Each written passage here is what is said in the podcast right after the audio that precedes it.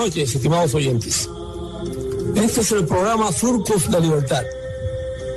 En el programa se divulgan los trabajos y compromisos de la organización Presidio Político Histórico Cubano, Casa del Preso, con la causa de la libertad de Cuba.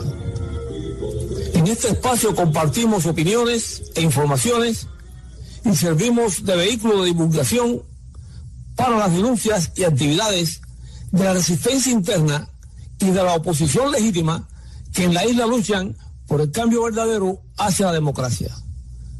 Produce y dirige quienes habla. Luis González Infante, preso político número 34028. Buenas noches, estimados oyentes. Durante semanas y tiempos atrás, nuestro secretario de Cultura del Presidio Político Histórico, Ángel Pardo Mazorra, ha estado compartiendo estos micrófonos. Por razones de salud en la familia de Pardito, lo estará sustituyendo otro de nuestros queridos hermanos, que es Enrique Kiko Costa, que en adelante estará sustituyendo a Ángel, como dije anteriormente, y también es posible, o casi seguro, que cuando regrese Ángel, pues también Kiko haga su aporte, siga continuando con nosotros en este programa. Eh, Kiko, como todos le llamamos, eh, Kiko, te doy la bienvenida a este programa. Muy buenas, Luis. Muchas gracias. Muy agradecido por este enorme honor que me confieren de participar con ustedes de este programa de, de la Casa del Preso. Para mí, repito, es un alto honor y trataré de ocupar en lo que pueda la posición que con tanta, con tanta inteligencia ha cubierto siempre Pardito. Eh, bien, Kiko. Eh, Kiko, últimamente hemos estado observando la fuga que hay entre los periodistas oficialistas de, del gobierno comunista y están mm, saliendo y son periodistas que tienen relevancia es decir, que no son periodistas de segunda fila o de más abajo, son personas bien comprometidas que han estado durante mucho tiempo con su cara y con sus voces diciendo todas las mentiras del Partido Comunista y de la eh, orientación que parte del, del, del, lo que es la orientación ideológica del partido. Kiko, últimamente pues salió otro de estos periodistas, y Camila Costa, que es una periodista independiente de mucha relevancia ya también dentro de lo que es el periodismo independiente en Cuba, pues ha hecho ya, sacó un trabajo refiriéndose y tomando como partida la de Junior Smith, que es uno de los más eh, destacados dentro de ese periodismo oficialista. Sí, Luis, efectivamente, eh, hemos recibido ese escrito y vamos a dar lectura al mismo que fue realizado desde La Habana, como tú mencionaste, por la periodista independiente Camila Acosta muy recientemente. Dice así, Camila Acosta, periodista independiente desde La Habana. Mucho se ha hablado ya de la salida del país del periodista oficialista Junior Smith Rodríguez. Yo estudié con él en la Universidad de La Habana. Lo conozco aunque nunca fuimos amigos y perdimos todo contacto al graduarnos. De él apenas recuerdo su devoción cristiana, ser jaranero como pocos, con una envidiable vis cómica. Su ubicación laboral en el sistema informativo de la televisión cubana fue de las más codiciadas por los estudiantes con pretensiones de trabajar y escalar en la televisión cubana. Yo no dudo de sus actitudes para ganarse entonces ese puesto. Este texto no se trata de un ensañamiento mediático con Junior. Ni siquiera es esta la primera vez que un acólito del régimen se exila. Pero Junior retrata la catadura moral de esos defensores del régimen que en cámaras y medios oficiales leen ciegamente el discurso preparado u orquestado a partir de las líneas ideológicas del PSC pero entre colegas, como él bien reconoce, no están de acuerdo con lo que dicen, no se lo creen, es todo mentira y manipulaciones y saben muy bien que son utilizados. Cuánta hipocresía, desvergüenza y falta de ética hay que tener para, a sabiendas, formar parte de ese macabro mecanismo de propaganda. Tienen miedo, eso dicen. Con eso se escudan, pero no es suficiente. Nada justifica que contribuyan ciegamente con el poder, que formen parte del engaño cuando ellos, los periodistas, solo obtienen como beneficios cuando más y después de años de subordinación, un apartamento, la mayoría de las veces pésimas condiciones. Y continúa Camila Costa su escrito sobre Junior Smith. Yo formé parte de ese plan de medios, de esa hipocresía y mediocridad, pero en cuanto me di cuenta salí de ello a tiempo. Pesaba más el asco a mí misma que una buena influencia para conseguir, por ejemplo, algunos productos alimenticios, alguna que otra vez, sin pagar o a bajos precios, algo incansable para la mayoría de los cubanos. Pesaba más la vergüenza y la ética profesional que un cargo cómodo o con transporte incluido para así evitar las guaguas. Pesaba más el compromiso con la realidad social y la gente que un viaje al exterior o una ideología absurda que hace mucho tiempo demostró su fracaso. Junior reveló parte de ese entremado, lo cual evidencia aún más el cínico tráfico de influencias en lo que incluso media el sexo. Según él, su viaje comenzó con el asco y decepción amarga por las experiencias vividas en el estelar, por los jefes que pagan con favores y privilegios a cambio de sexo, por el acoso sexual desde el poder, secreto a veces que nadie denuncia por miedo, por las rameras de pantalla, por el amiguismo y favoritismo inherente a ese sistema que no beneficia al más capaz, sino al más guatacón, al que demuestra ser más revolucionario, más comunista, al más chivatón, al más dispuesto a venderle el alma al diablo. Y añade, todo el mundo sabe o debería saber que la prensa oficialista en Cuba es monigota y marioneta para sostener en el poder a los que viven del poder, víctimas en mayoría de un sistema asqueroso que nos usa y ni siquiera nos paga bien. Porque muchos creen que todos tenemos altos salarios y carros y, y jabas de comida, y solo unos pocos venden su alma a niveles tales que le otorguen tales beneficios. Como Junior hay miles cuya cobardía justifican con eso de que esto no lo tumba nadie, o un solo palo no hace monte, sin darse cuenta, u obviando conveniencia de que por personas como ellos, cobardes y sin escrúpulos, este país no avanza. Ellos contribuyen a perpetuar el mismo sistema que los oprime. Pero Junior debió haber comenzado pidiendo disculpas a todos esos que, difamó, como a José Daniel Ferrer, e incluso manifestando que no cree, si es así, todo lo mal que habló sobre los Estados Unidos, ese mismo país al que ahora intenta ingresar. Y hacerlo dentro de Cuba, no cuando fue descubierto y siguió obligado a justificarse.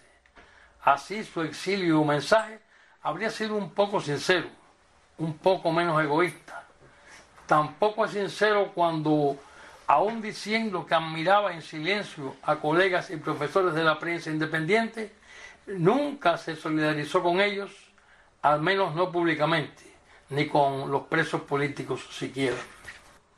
Y continúa la periodista independiente Camila Acosta. ¿Cómo se puede defender al mismo régimen que mantuvo a tu hermano preso por razones políticas? Junior se graduó de la Universidad de La Habana justo cuando su hermano Quesel Rodríguez, que había sido encarcelado por motivos políticos, desarrollaba una huelga de hambre en la prisión de Valle Grande exigiendo su libertad. En medio de lo que debió ser una profunda crisis familiar, Junior iba haciendo el sentido contrario, hacia el oficialismo, y no tardó en convertirse en uno de sus principales voceros. Toda la complicidad de los periodistas y su miedo se justificaría medianamente si, como hace unos años, no se tuvieran alternativas. Muchos callaban o huían antes de enfrentar al poder por miedo a perder el sustento familiar.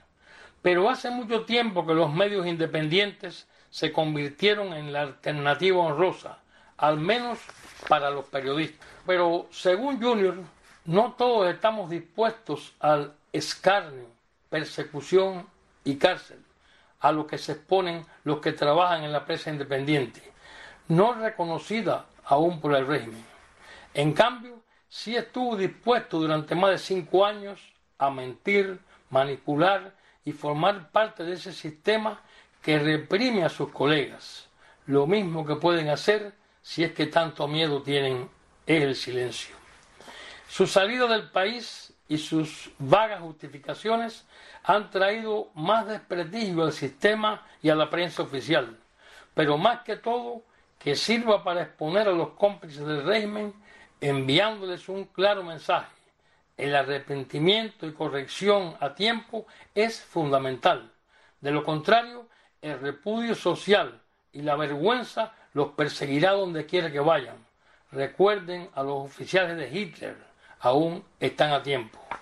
Y concluye Camila Costa. Me alegro por ti, sobre todo porque creo en el mejoramiento humano. Lástima que no hayas recordado esto antes. Ahora nadie o quizás muy pocos te creerán. Ahora es demasiado tarde. Suerte en tu viaje, Junior. Yo sí, desde Cuba, y pese al sistema que me reprime, seguiré defendiendo y representando esta profesión que estudié, que ambos amamos pero que pocos entendemos y asumimos con la responsabilidad necesaria.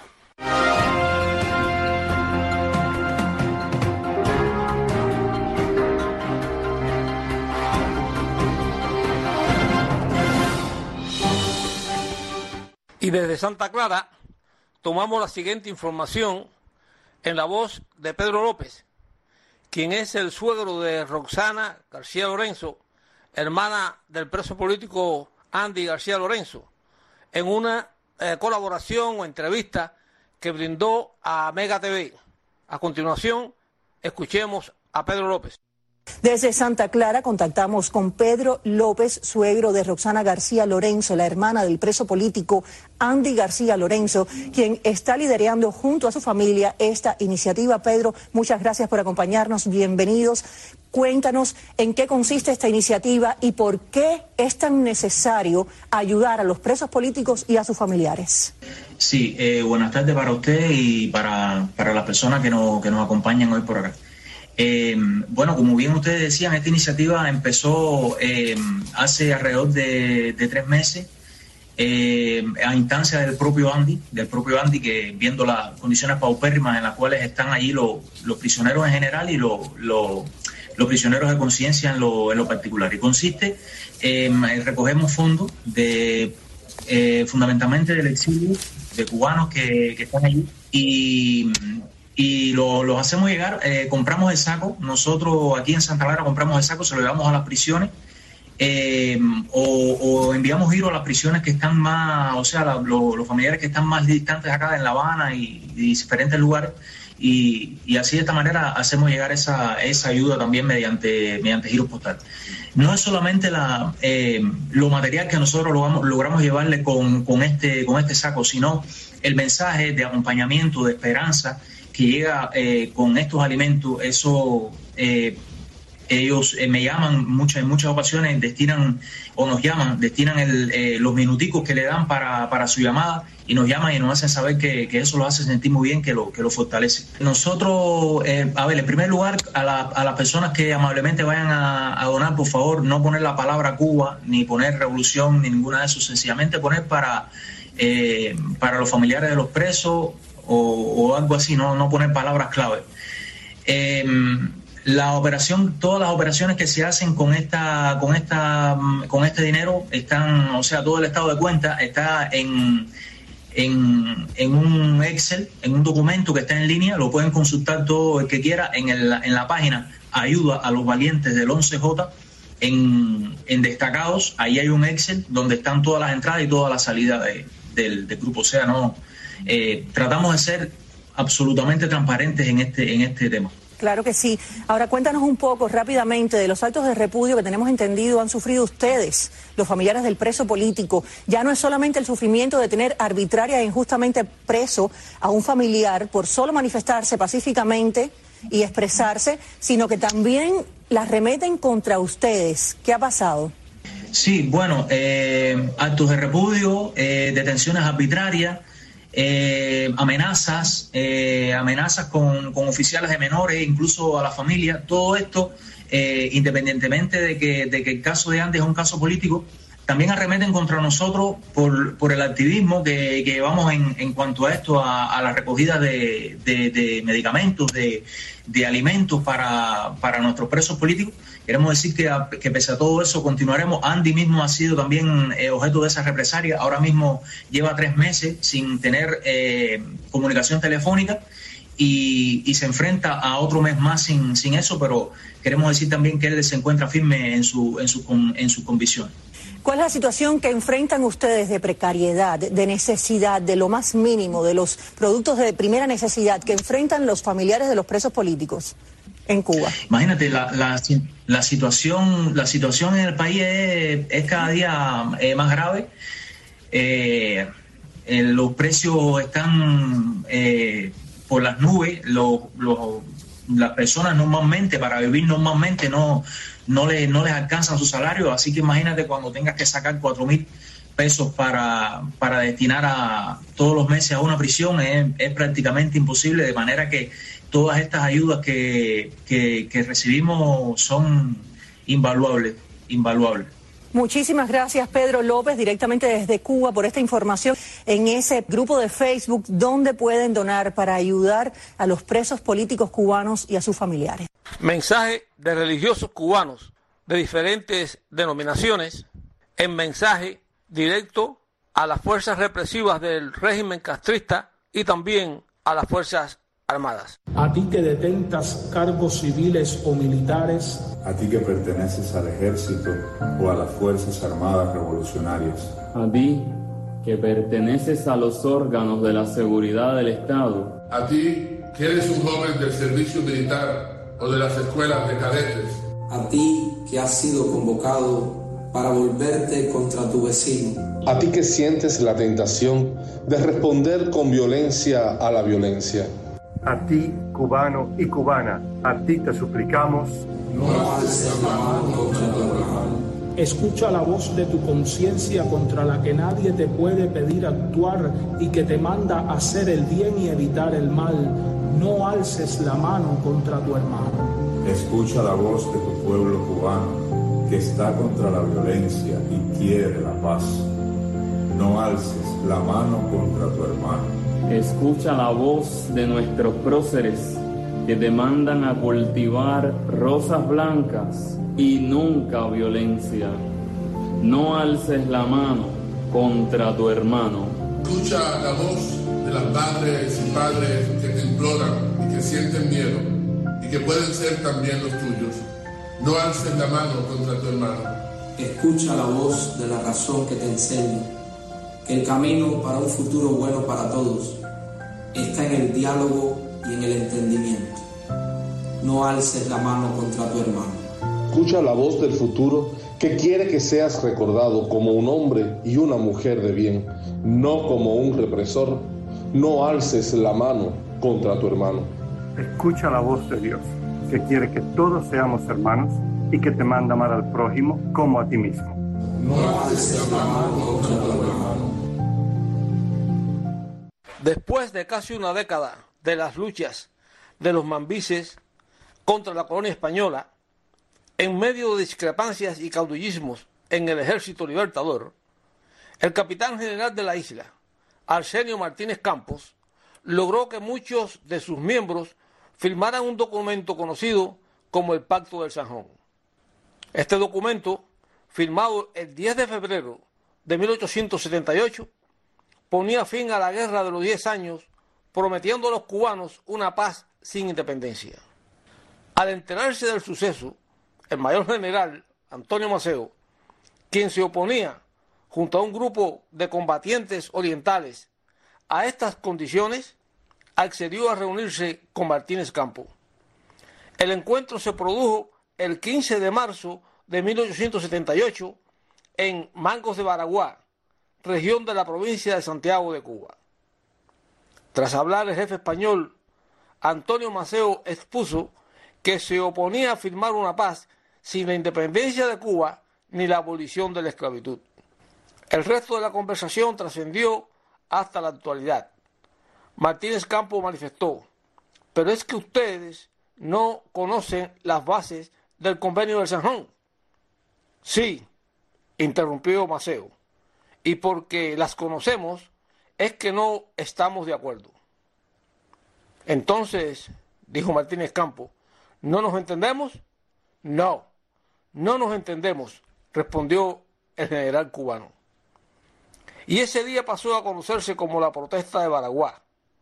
También en las villas, el coronel Ramón Leocadio se opuso al pacto del Cerrón y continuó la lucha hasta 1879, fecha en que salió de Cuba siguiendo órdenes del mayor general Calixto García. No obstante, se considera como oficial el fin de la guerra de los 10 años el 10 de febrero de 1878 y fue ese 13 de marzo también de 1878, 15 de marzo, el encuentro que se produjo entre eh, en de Baraguá entre el general Martínez Campo y el general Maceo, ese 15 de marzo es lo que se conoce como la protesta de Baraguá y que definió y puso de manifiesto que no había paz, que no había entendimiento, si no se contemplaba en ese documento del Pacto de San la libertad de Cuba y la abolición de la esclavitud.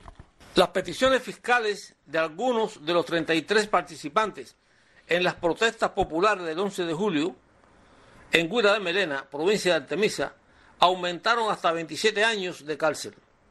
El juicio conducido por la Fiscalía Militar y celebrado en el Tribunal Municipal de 10 de octubre del pasado viernes 11 de marzo quedó listo para sentencia, la cual será entregada el próximo 8 de abril, explicó Ángel Delgado, esposo de la opositora Lisandra Góngora Espinosa.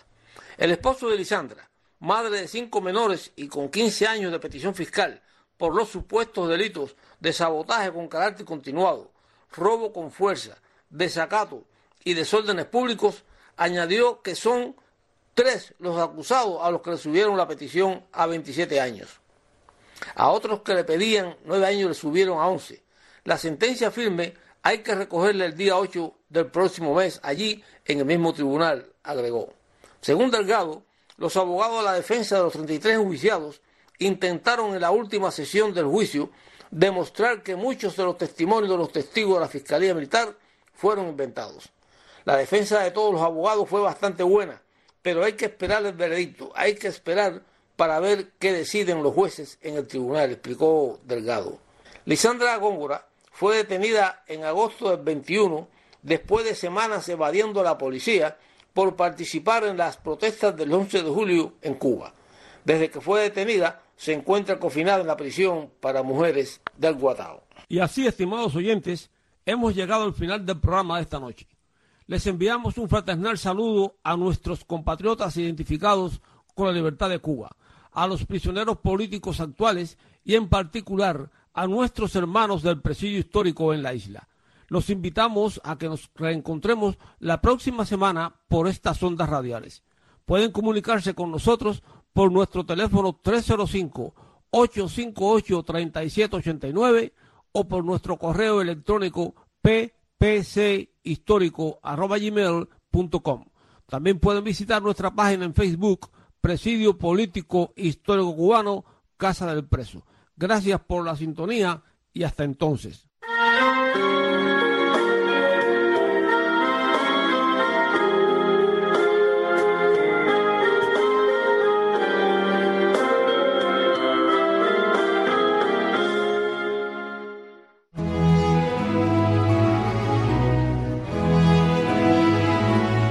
Esta es una pausa para la meditación. Cuando nos sentimos deprimidos, desalentados, desesperanzados y cansados de las situaciones negativas que nos oprimen y nos exigen tal vez más de lo que pensamos que podemos dar o de lo que merecemos en la vida, es cuando deberíamos recapacitar y analizarnos sinceramente. Por supuesto que todos caemos en la tentación de justificarnos y tratar de demostrar que nuestros problemas son injustos y que no deberíamos ser víctima de los acontecimientos.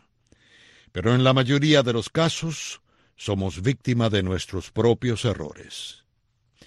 En la religión cristiana existe una ley que se llama la ley de la cosecha, y su enunciación es muy simple, ya que dice que eso mismo que el hombre sembrare, habrá de cosechar. Y por supuesto que todos pensamos que se trata de una ley religiosa, cuando en realidad es una ley universal que es aplicada a todos los seres vivientes y al universo entero. Se trata de una ley cósmica verdadera y aplicable en todos los planos de existencia, en todos los momentos de esa existencia. Tratándose de una ley universal de causa y efecto, nunca puede ser violada. Es totalmente impersonal e inflexible, y la obediencia a esta ley constituye el camino que nos lleva hacia una perfecta armonía. Nuestro progreso es medido de acuerdo con la forma en que entendamos y obedezcamos esta ley. Pero no solo los más sabios, sino todos nosotros sabemos que esto es cierto. Y aún así no siempre actuamos de acuerdo con ese conocimiento. Muchos tratamos de engañarnos a nosotros mismos pensando que podemos violar esa ley sin que tengamos que pagar la pena por su violación. Muchas veces hasta nos justificamos con la idea de que si otra persona lo hiciera, estaría mal, pero que en nuestro caso personal es diferente. Entonces nos convencemos a nosotros mismos que aun cuando pensemos, hablemos o hasta lleguemos a actuar mal, no tendrá importancia, porque como somos nosotros quienes lo hacemos, las consecuencias serán ignoradas. Es entonces cuando cambiamos la ley de la cosecha por la ley de goma y la estiramos, doblamos y contraemos a nuestro gusto y conveniencia sin considerar que somos víctima de una ilusión, un engaño que nosotros mismos nos imponemos. Pero todos tenemos que vivir de acuerdo con la verdadera ley. Si sembramos trigo, cosecharemos trigo. Si sembramos papas, cosecharemos papas. Y si sembramos vientos, cosecharemos tempestades. Algunas veces podremos escapar por algún tiempo a las consecuencias de nuestros engaños y falsedades. Pero llega el momento en que tenemos que rendir cuentas por nuestros propios hechos. En algunos casos no tenemos que rendir cuentas a las autoridades o a la ley, y es entonces cuando creemos que somos tan listos, tan inteligentes, que todo nos es lícito y permitido. Pero indudablemente, el momento llega en que nos tenemos que enfrentar con nosotros mismos, con la realidad de quiénes somos y hacia dónde nos dirigimos. Es entonces cuando muchos nos sentimos deprimidos, desalentados y desesperanzados. No nos engañemos. Seamos con los demás como quisiéramos que los demás fueran con nosotros. Esta fue una pausa para la meditación con un servidor, Bruno Tocas.